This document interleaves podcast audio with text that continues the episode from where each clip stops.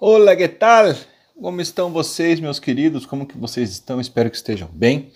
E esse vídeo hoje é para falar sobre um tema bastante interessante espinhoso, como sempre, né? Se não fosse espinhoso, a gente não estaria nem aqui debatendo nesse canal específico para isso. Aproveita para compartilhar, aproveita para curtir, se inscrever, toca ali o sininho, faz tudo o que tem que fazer, chama os amigos para assistir compartilha, não deixe de compartilhar. Se você gostou, compartilhe. Se você não gostou, você compartilha assim. Olha que coisa ridícula que o Fernando está fazendo, que o professor Fernando está fazendo, se expondo nesse, né? Mas enfim, compartilha que a gente gosta, tá bom? O que eu quero falar com vocês hoje é sobre esse tema aqui. Uma sociedade em eterno estado de necessidade.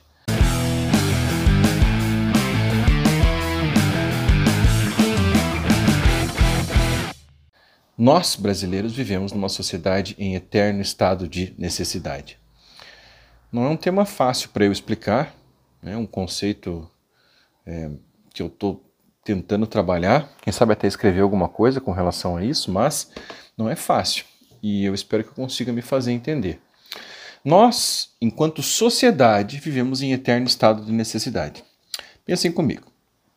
Diariamente nós nos deparamos com as mais absurdas cenas. Como, por exemplo, é, pessoas que não são bandidas, são pais de família, são mães, são, são filhos, são irmãos, saqueiam casas roubadas, só que saqueiam casas alagadas pelas chuvas. Nós tivemos em janeiro né, o, o alagamento lá de várias é, cidades de Minas Gerais e as pessoas, acho que são até vizinhos de uma das outras, roubando as casas umas das outras, saqueando as casas alagadas. O pessoal teve que sair das suas casas e os outros iam lá e saqueavam. Outra situação é tombou o caminhão. Tá lá o motorista se estribuchando, lutando pela vida. Vem outras pessoas que não são bandidos, não são profissionais do crime, são outros motoristas, moradores da região e vão lá e saqueiam a carga, saem correndo com o pacote de nugget, seja lá o que for. Por que isso? E por que, que a gente tolera isso? São, são duas. Uh, o estado de necessidade perene que nós vivemos, ele tenta explicar as duas coisas. Por que, que as pessoas fazem isso? E por que, que nós toleramos isso? Não é mesmo? Indo para o esporte, um jogador que não consegue simplesmente jogar bola, né? um piá que tenta, ele precisa fazer de tudo para se afirmar no time, para se firmar no time.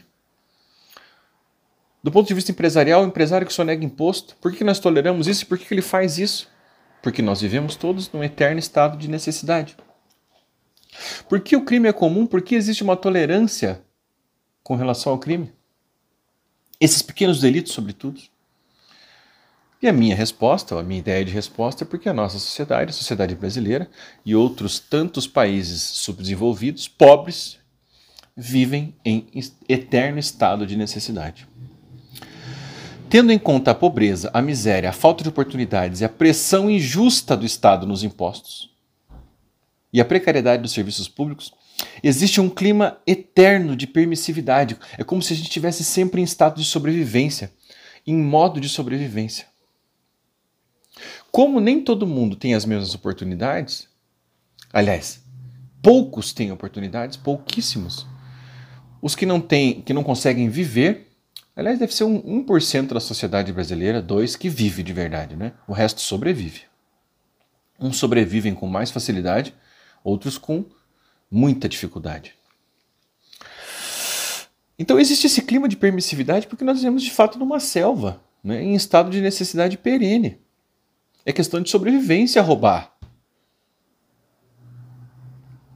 É questão de sobrevivência empresarial sonegar. E às vezes a gente olha, é na, veja como é uma questão social, mais do que de crime, é, é criminal e, e, jurídica, social, é, é sociológica. Eu olho para o empresário todos nós. Ninguém vai julgar a gente se a gente olhar para aquele empresário e não, e não julgá-lo imediatamente como um criminoso porque ele sonegou imposto. Porque nós sabemos que o Estado é tamanho e tão injusto em seus impostos e não entrega nada que a gente consegue ser empáticos com ele. Esse é o ponto.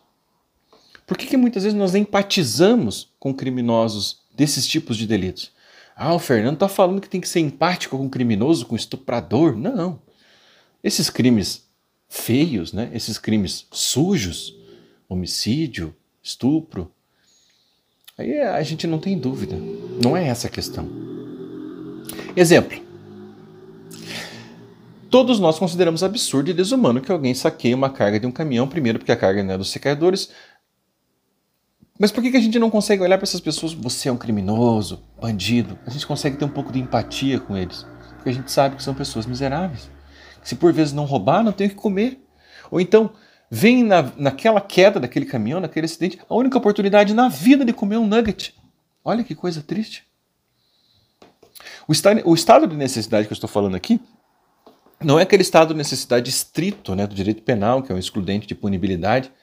Os penalistas aí que me perdoem, acho que é excludente de punibilidade, né? Ou de ilicitude. Enfim, não é esse. É um estado de necessidade social, antropológico. Existem sim pessoas talhadas para o crime, pessoas más. Mas sem qualquer base científica, apenas analisando aqui pela minha experiência e vendo as coisas, eu posso ter certeza, posso, eu tenho certeza que a imensa maioria imensa, esmagadora da maioria, 99,9%, dos criminosos não são, né, não nasceram quero matar, quero roubar, quero traficar, quero ser um marginal. A maioria é, é, vive de oportunidades, né? Não consegue fazer por um caminho X, ou então não tem lá força para fazer por um caminho Y, não teve oportunidade acaba optando por um caminho de sobressair, de se, de se sobressair. Né? Enfim, nossa sociedade vive num eterno estado de necessidade. É por isso que nós conseguimos ser. E qual é a solução? Não é fácil, tem que ter basicamente educação. Educação básica, é, nivelar por cima a todos. Porque quanto mais eu der educação, quanto mais oportunidades eu der para essa pessoa. Veja, se eu não dou oportunidade nenhuma, esse aqui é um indivíduo, tá? Se eu, Estado, sociedade, não dou nenhuma oportunidade para ele, eu jogo ele no mundo e ele que se vire nasceu na favela, não tem pai, é, a mãe trabalha 200 horas por dia para ganhar uma miséria. Eu não dei nada de oportunidade para ele. E eu, Estado, na primeira vez que ele comete um crime, faço o quê? Meto ele na cadeia. Tá? Veja, se ele roubar para comer um nuggets, eu consigo ser empático com ele. Porque eu, eu, Estado, eu, sociedade, nós todos não demos oportunidades para ele. Agora, se eu, Estado, eu, sociedade, colocar esse menino, fazer um carinho nele, colocar ele na, no colégio, colocar ele na escola, dar roupa para ele, dar condições mínimas, e ele vier a cometer um crime, seja ele qual for, eu, enquanto sociedade, não vou ter a mesma empatia, porque eu posso começar a presumir que ele é, fez isso porque ele tem uma má índole ou porque ele realmente merece punição. O segredo para uma sociedade com menos criminosos, o crime não vai acabar mas com menos criminosos e com mais civilidade, é a educação. Sem educação, não tem nada. Não tem melhoria, não tem saúde, não tem escola, não tem nada. Tá bom?